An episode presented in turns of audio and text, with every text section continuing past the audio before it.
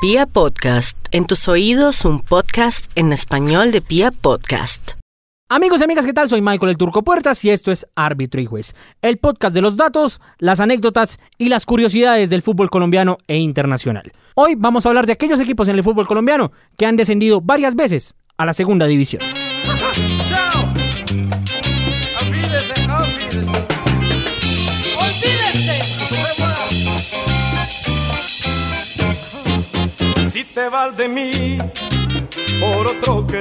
Y bien, como ya lo mencionaba, vamos a hablar de esos clubes en el fútbol profesional colombiano que han tenido que descender a la B en más de una ocasión. Son varios históricos, y hay que decirlo, descender a, a la es un tema muy doloroso y que estas hinchadas con cada repetición como que la herida se va haciendo un poco más grande. Hay dos equipos con tres descensos y hay dos con cuatro descensos. Así que vamos a empezar con los de tres. Y el primero de ellos es el recién descendido Unión Magdalena. ¿Por qué me persigue la desgracia? El Unión es uno de los grandes forjadores de cantera del fútbol colombiano. Grandes jugadores amarios han pasado por sus filas. Para mencionar uno solo, Carlos Alberto, el pibe Valderrama. Fue campeón en el año 1968 frente al Deportivo Cali y desde ahí tuvo una serie de buenas campañas, pero que no pudo consolidar con un título. Cuando aparece el sistema del descenso en Colombia, que es relativamente nuevo, hablamos del año 92 recién, comparado a otras naciones en Sudamérica, el Unión empieza a flaquear en sus campañas. Tiene campañas muy discretas que lo salvaban otros equipos con campañas más discretas. Por ejemplo, el Sporting de Barranquilla, el Unicosta también, que le ayudaban como a salvarse un poco del tema del descenso. Para el año 1999 ya no lo pudo evitar descendió en un empate a uno frente al Once Caldas de Manizales. Ese equipo de la Unión lo dirigía Gabriel Jaime Barrabás Gómez y esa fue la primera vez que el equipo Samario tocó la segunda división. Ascendió un tiempo después, si no estoy mal, en el año 2001 y hace una campaña bastante interesante en el año 2002, en el Apertura. Incluso hay una goleada histórica, 6 a 0 frente al Deportivo Cali en el estadio Eduardo Santos, pero arrastra otro par de malas campañas. La de 2005 fue pésima para el equipo Samario, teniendo en cuenta que solamente hizo 21 puntos en todo el año. En el torneo finalización no ganó un solo partido y pues obviamente su destino estaba signado a descender a la B por segunda ocasión. Y dura 13 años en la B, haciendo solamente hasta el año 2018 enfrentando al Cúcuta Deportivo en la final, sale campeón del torneo y toda la cosa y hace una campaña muy, muy digna en la primera rueda del campeonato de 2019 con Harold Rivera a la cabeza. Se mete al cuadrangular, no le va bien en el cuadrangular de pronto por lo corta de la nómina, por la inexperiencia de algunos jugadores en esta clase de fases, pero haber metido al Unión en la última fecha a los ocho al cuadrangular semifinal, pues era un gran rédito para el Unión y sacaba bastante ventaja frente a los equipos que tenía en la zona del descenso. Pero lastimosamente el segundo semestre fue pésimo para el Unión, fue el colero del campeonato. Ganó muy pocos partidos. Se le fueron partidos increíbles al equipo Samario. Recuerdo el partido contra Bucaramanga y es imposible que a un equipo peleando la permanencia se le vayan esos puntos como se le fueron. Así que está asignado el regreso del Unión a la B en el año 2020 y pues es el primer equipo de este especial. Recordamos el descenso de la Unión Magdalena en el año 1999 en la cancha del Palo Grande de Manizales. A la otra hoja, noveno Bucaramanga con 25, el décimo es Pasto con 25 puntos, 22 puntos tiene el Tolima, puesto 11, 12 Envigado 22, Santa Fe es 13 con 20, 14 Quindío con 19, 15 Huila con 16, 16 Unión con 16. Quiere esperanza de permanecer en la primera A. El once comenzó arrollando a los amarios, pero se encontró con una sólida defensa y con una de las mejores noches de Eduardo Niño. Y como dice el dicho, quien no las hace las ve hacer. Comenzando el segundo tiempo, Chepe Herrera sorprendió con este gol que cogió mal parada la defensa manizaleña. Se complican las cosas, ¿no? Complican un poco porque los puntos en casa hay que ganar. Pero el Magdalena no terminaba de celebrar cuando una falta contra Hernández permitió que el goleador Sergio Galván de tiro penal convirtiera el gol 81 de su historia en el onceno Albo, rompiendo un récord de más de 30 años impuesto por el argentino Osvaldo Galarza. Lamentablemente, la celebración no fue como deseaba. La felicidad no es completa porque el equipo no, no consiguió la victoria, ¿no? Hoy el 11 vuelve por caminos espinosos. Los hinchas están reventados. De pequeño, yo soñaba con toda una vida llena de ti. Te tomaba de la mano y caminando te decía, vida mía, yo te amo. Y luego, al pasar el tiempo, me di cuenta que lo que siento hoy por ti no es amor. Por eso pienso que es mejor decirnos adiós. El segundo equipo con tres descensos en la historia es la Corporación Club Deportivo Tuluá, o mejor conocido como el Cortuluá, el equipo del corazón del Valle. Este equipo aparece en el año 94, digamos que como una alternativa frente a los dos grandes del Valle del Cauca, Cali y América. Se instaura en una ciudad pequeña, pero con una buena afición futbolera, como lo es la ciudad tulueña. Hace muy buenas campañas entre el 94 y el 2000, incluso logra ser segundo en el campeonato del año 99 y en el año 2001 pega un gran zarpazo. Ese zarpazo es ganar el torneo apertura, que si bien no se cuenta como un título, sí le daba la clasificación a la Copa Libertadores de América del año 2002. Copa que terminó jugando en la ciudad de Pereira, estuvo con River, estuvo con Talleres de Córdoba y con América de México en el grupo. Pero esa Copa Libertadores tuvo un daño colateral. Cortuluá, por lo corto de su presupuesto y de su nómina, empezó a descuidar la competición doméstica y empezó a ceder puntos muy importantes en cuanto al tema de la permanencia. No se recuperó y su primer descenso se signó en el año 2004, haciendo que por primera vez el equipo Corazón se fuera a la B.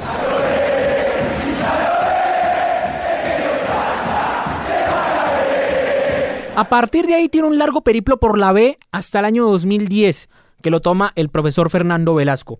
Hace una gran campaña en la apertura, en el clausura como que le baja un poco a las revoluciones, sabiendo que tenía la posibilidad de ascender en el mes de diciembre, y en la final del año enfrenta al Atlético Bucaramanga. Le gana con contundencia por 3 a 0 en el estadio 12 de octubre y en la Ciudad Bonita, en el Alfonso López, empatan a un gol para llevar al conjunto tulueño de nuevo a primera. No duró mucho, al año siguiente volvió a la B y estuvo otros años más en la segunda división hasta el famosísimo cuadrangular de ascenso que se disputó aquí en la ciudad de Bogotá, que tuvo varios históricos, que todo el mundo decía que era para ascender al América, pero que terminó ascendiendo el Cúcuta Deportivo y el Tuluá, como ya lo referenciábamos. Ese equipo de La Pava construye un gran equipo, es un equipo que dio mucho de qué hablar, sobre todo en el 2016 tenía un equipazo de la mano de Miguel Borja, hoy en el fútbol brasilero, que termina siendo goleador de ese campeonato, que termina llegando a una semifinal y que le hizo pelea a varios grandes y que estuvo muy cerca de una finalísima por primera vez en su historia. Lastimosamente, el año 2017 fue muy malo para el Tuluá, fue pésimo y se le va el, la salvación en un partido increíble frente al Once Caldas de Manizales. Esa última fecha de 2017 muy recordada porque estaban América, Jaguares, el Atlético Bucaramanga y el Tuluá peleando el descenso. América le estaba ganando al Bucaramanga, lo mandaba a la B y con el empate del Tuluá en la cancha del Palo Grande de Manizales, otra vez el 11 protagonista y tercero en discordia, se salvaba el equipo tulueño. En la última jugada del partido, cuando ya todo el mundo estaba celebrando en el banco del Tuluá, cae el gol del Once Caldas de Manizales, que termina mandando al equipo tulueño de una forma increíble a segunda división. Le duró 95 minutos la salvación al equipo del Tuluá y en la última jugada del partido terminó relegando su lugar. Ese gol se celebró en Cali por la afición del América, pero también por la afición del Atlético Bucaramanga, que se salvaba del descenso en aquel momento. Hoy el equipo tulueño está peleando por su posibilidad de regresar al máximo circuito. Hoy lo dirige Mayer Candelo, que ha demostrado muy buenas dotes como técnico después de su periplo como jugador en varios equipos del fútbol colombiano y está peleando por la posibilidad de regresar al lugar que ha tenido durante varios años. Recordamos entonces ese gol frente al Once Caldas que mandó al Tuluá a la B por tercera ocasión. Así terminaría el primer tiempo y en la segunda mitad la anotación de Sergio López tras el centro de Gilberto Alcatraz García ponía a ganar al Blanco Blanco de Manizales. Este resultado mandaba directamente al Cortuluá a la segunda división. Sin embargo, ojo, llegaría este momento. Brian Fernández, tras la asistencia de Michael Balanta, pone el uno por uno y este resultado, al minuto 83, ponía al Atlético Bucaramanga en el torneo Águila 2018. Ahora vamos a recordar a dos equipos que tienen cuatro descensos en su haber. Y el primero de ellos también tiene un récord bastante extraño. Es el más veces campeón del torneo de ascenso. Lo ganó en tres ocasiones. Estamos hablando del Real Cartagena. El Real Cartagena aparece como equipo de primera división en el año de 1992, comprando la ficha del desaparecido Sporting de Barranquilla. En los años 70 el fútbol heroico había tenido una incursión en primera, pero no duró mucho, un tema de fichas, un conflicto de intereses. También habían relegado al equipo bolivarense. Incluso en los años 80 fue filial del Club Deportivo de los Millonarios, como cantera en la costa atlántica del equipo albiazul, pero esa alianza terminó en el año de 1990. Entonces empieza el periplo del Real como equipo de primera. Se va a la B en el año 92, es decir, le, le pasó factura la, la experiencia.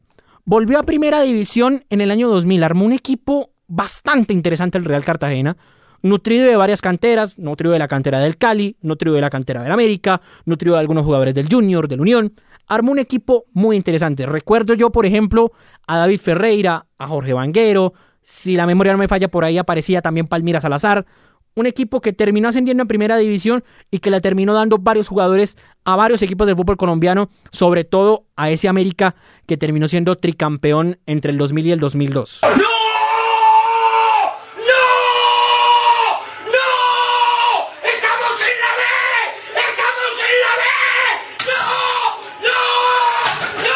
En 2002 se va de forma increíble a la B, porque se va por diferencia de gol frente al Atlético Huila, teniendo un equipo bastante experimentado.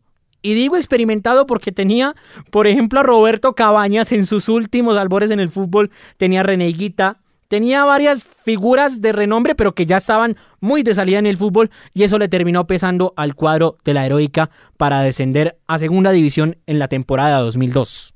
Para el año 2003 regresa a primera con un escándalo de por medio. Decían en Valledupar que había arreglado el partido frente a Alianza Petrolera, que el Cúcuta necesitaba una diferencia de gol. Ese escándalo terminó en los estrados judiciales, el alcalde de Valledupar demandando a Rodrigo Rendón, Rendón demandando al alcalde de Valledupar de aquel entonces, un zaperoco para este fútbol colombiano que está lleno de eso, pero que a la final no pasó nada y el Real Cartagena terminó ascendiendo a primera. Armó un equipo muy interesante después de ese ascenso y consigue el que tal vez es su logro más importante en primera división y es el subcampeonato de 2005 frente al Deportivo Cali. Incluso teniendo a uno de los goleadores del campeonato como Jamerson Rentería. Hizo muchísimos goles Jamerson Rentería en ese campeonato. Incluso dejando afuera varios históricos, por ejemplo, a Santa Fe la última fecha le gana en Cartagena, pero terminó perdiendo la gran final frente al cuadro azucarero. Después vinieron una serie de malas decisiones, malas campañas, tuvo que irse a jugar a Cincelejo, había un tema con el estadio, la remodelación, no podía jugar en su sede, cambiaron técnicos varias veces, pasaron por Álvaro Jesús Gómez, después volvió eh, Hernán Darío Herrera, pero al final, en el año 2007, terminó descendiendo el conjunto heroico a la segunda categoría por tercera ocasión. El año 2008 vuelve a armar un equipo pensando en el ascenso, regresa primera con bastante autoridad, hay que decirlo. Regresó dando un golpazo a la mesa en ese 2008 y de 2009 a 2012 tiene campañas digamos que decentes hasta el 2010 pero del 2011 y 2012 fue un total fracaso lo del equipo cartagenero lo de la última campaña fue deplorable solamente hizo 9 puntos de 27 posibles de local 5 de 24 en condición de visitante así que era Insostenible la condición de ese Real Cartagena que en 2012 terminó relegado a la segunda categoría. A partir de ahí el conjunto heroico ha estado muy cerca del regreso, pero no ha podido. Siempre ha estado en los cuadrangulares semifinales, siempre ha estado peleando las últimas instancias, pero en los momentos definitivos suele caerse el equipo cartagenero y está en este momento peleando por el torneo clausura del torneo Águila para buscar su plaza en primera división. Recordamos entonces lo que fue el último descenso del Real Cartagena. Lo que estaba previsto se dio. Real Cartagena se fue a la B por cuarta ocasión en su historial deportivo. En su estadio, el Jaime Morón perdió contra la Equidad 2 por 0 y completó seis derrotas en nueve juegos en su casa. Abrió el marcador y conjunto asegurado con un disparo abajo de Freddy Nistroza que venció a Breiner Castillo para el 1 por 0. El segundo gol salió de una falta de Luis Caraballo quien agarró a Wilson Morelo y penalti que sancionó Luis Sánchez. Cobró Dowling Leudo y fue el 2 por 0 final. No se han hecho la cosa bien, han pasado mucho técnico. Eh, sí, yo lamentablemente llegué a lo último. Ambos equipos se quedaron con 10 jugadores por las expulsiones de Luis Caraballo y Wilmer Díaz. Le da muy dura a uno, mucha tristeza, la verdad que uno se queda sin palabras.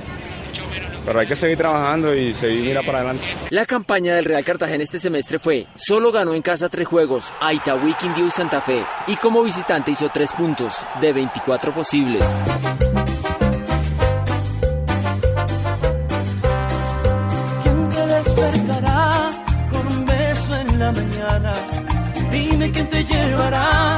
El último de estos equipos es uno de los históricos del fútbol colombiano. Estamos hablando del doblemente glorioso Cúcuta Deportivo. Ese Cúcuta es un equipo de los más tradicionales del fútbol colombiano. Tiene una gran afición en la frontera. Hubo un tiempo en que el General Santander permanecía repleto, jugara contra quien jugara el equipo Motilón. Descendió dos veces en la década de los 90 con dos sistemas de campeonato difusos. Descendió primero en el 95 en aquel campeonato que gana el Junior, ese campeonato a 30 fechas, terminó siendo último y obviamente terminó relegado a segunda división. Y en el año 97 se da para mí el descenso más injusto, porque desciende en aquel campeonato que alargan a mitad de año, que alargan por allá en mayo, para supuestamente volver a nivelar los campeonatos a año calendario y lo dejan afuera del campeonato adecuación. Duró bastante tiempo en segunda hasta el año 2006. En ese momento lo agarra Álvaro de Jesús Gómez, era un técnico especialista en subir equipos de segunda a primera, pero no en sostenerse en primera división. Ese fue el gran pecado de Álvaro de Jesús Gómez. Aún así, agarró al Cúcuta, lo hizo ganar la final frente al Bajo Cauca Fútbol Club, un equipo que jugaba en el municipio de Caucasia, si no estoy mal, y que tenía en sus filas ni más ni menos que a un Jairo Treyes. Le gana esa final con mucha autoridad y asciende a primera división. Ya, como ya lo decía, Álvaro de Jesús Gómez se va, no se sostiene y llega Jorge Luis Pinto. Arma una banda el Cúcuta Deportivo tremenda. Robinson Zapata, Lin Carlos Henry, Magnelli Torres, Blas Pérez. Ese equipo terminó siendo campeón en el año 2007 del fútbol profesional colombiano y tiene ese récord. Es el único equipo que el año siguiente a su ascenso ha salido campeón. Y también rompe otro paradigma porque le da el primer título en la historia a Jorge Luis Pinto dirigiendo en el fútbol profesional colombiano, teniendo en cuenta que ya había sido campeón en Costa Rica, en Perú, pero que nunca había sido campeón en el fútbol de nuestro país. Tuvo campañas muy interesantes de la mano de Jorge Luis Bernal, estuvo en una semifinal de Copa Libertadores, estuvo peleando los puestos de vanguardia en el campeonato, pero en 2010 empezó la debacle. Incluso en 2012 se salva del descenso jugando la promoción frente al América de Cali, lo golea en Cali y pierde en Cúcuta, pero aún así sostiene la categoría. Pero en el año 2013 no pudo hacer lo mismo, perdió la promoción frente al equipo de Fortaleza y terminó descendiendo por tercera vez a la segunda categoría. El Di Mayor, el Di Mayor siempre le tira, por eso lo quiere mandar derechito a la B. En 2015 volvió con una acción muy polémica a la mano del jugador argentino Marcos Lazaga en un partido frente al Deportes Quindío en el famoso cuadrangular de ascenso aquí en Bogotá. No duró mucho igual en el máximo circuito, ese mismo año descendió de hecho y solamente hasta el año pasado regresa a la primera categoría y este año hace una campaña magnífica, se salvó del descenso mucho tiempo antes y hoy está en los cuadrangulares semifinales peleando por la posibilidad de conseguir el segundo título para el equipo de la frontera. Recordamos entonces ese último partido en 2015 frente al Once Caldas de Manizales que significó el cuarto descenso en la historia del cuadro motilón. Lo miraremos en los números. Bien, vamos al partido. Amigas y amigos, el árbitro indica que se escribe la historia en Manizales.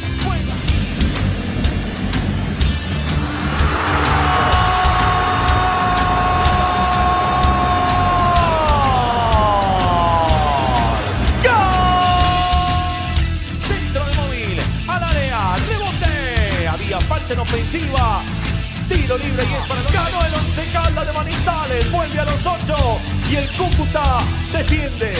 Lastimosamente el Cúcuta se va a la vez. Esta noche se confirma un descenso que hace rato se tenía anunciado. No voy a llorar y decir que no merezco porque es probable que lo merezco, pero no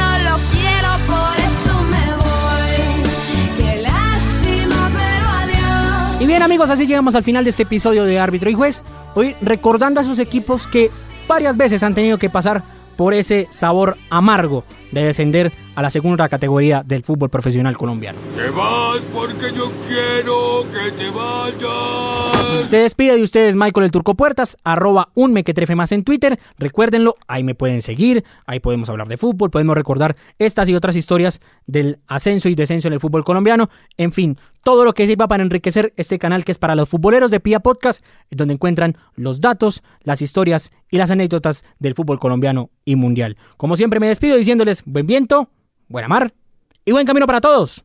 Chao, chao. I like a bed that's really firm. I need something a little softer than that. Rest easy. With the Sleep Number 360 smart bed, you can both adjust your comfort with your sleep number setting. Can it really help me fall asleep faster? Yes, by gently warming your feet. Okay, but can it help keep us asleep? It senses your movements and automatically adjusts to keep you effortlessly comfortable. Sleep Number, proven quality sleep is life-changing sleep. And now all beds are on sale. Save 50% on the Sleep Number 360 limited edition smart bed, plus special financing on all smart beds. Ends Monday. To learn more, go to sleepnumber.com. Special financing subject to credit approval. Minimum monthly payments required. See store for details.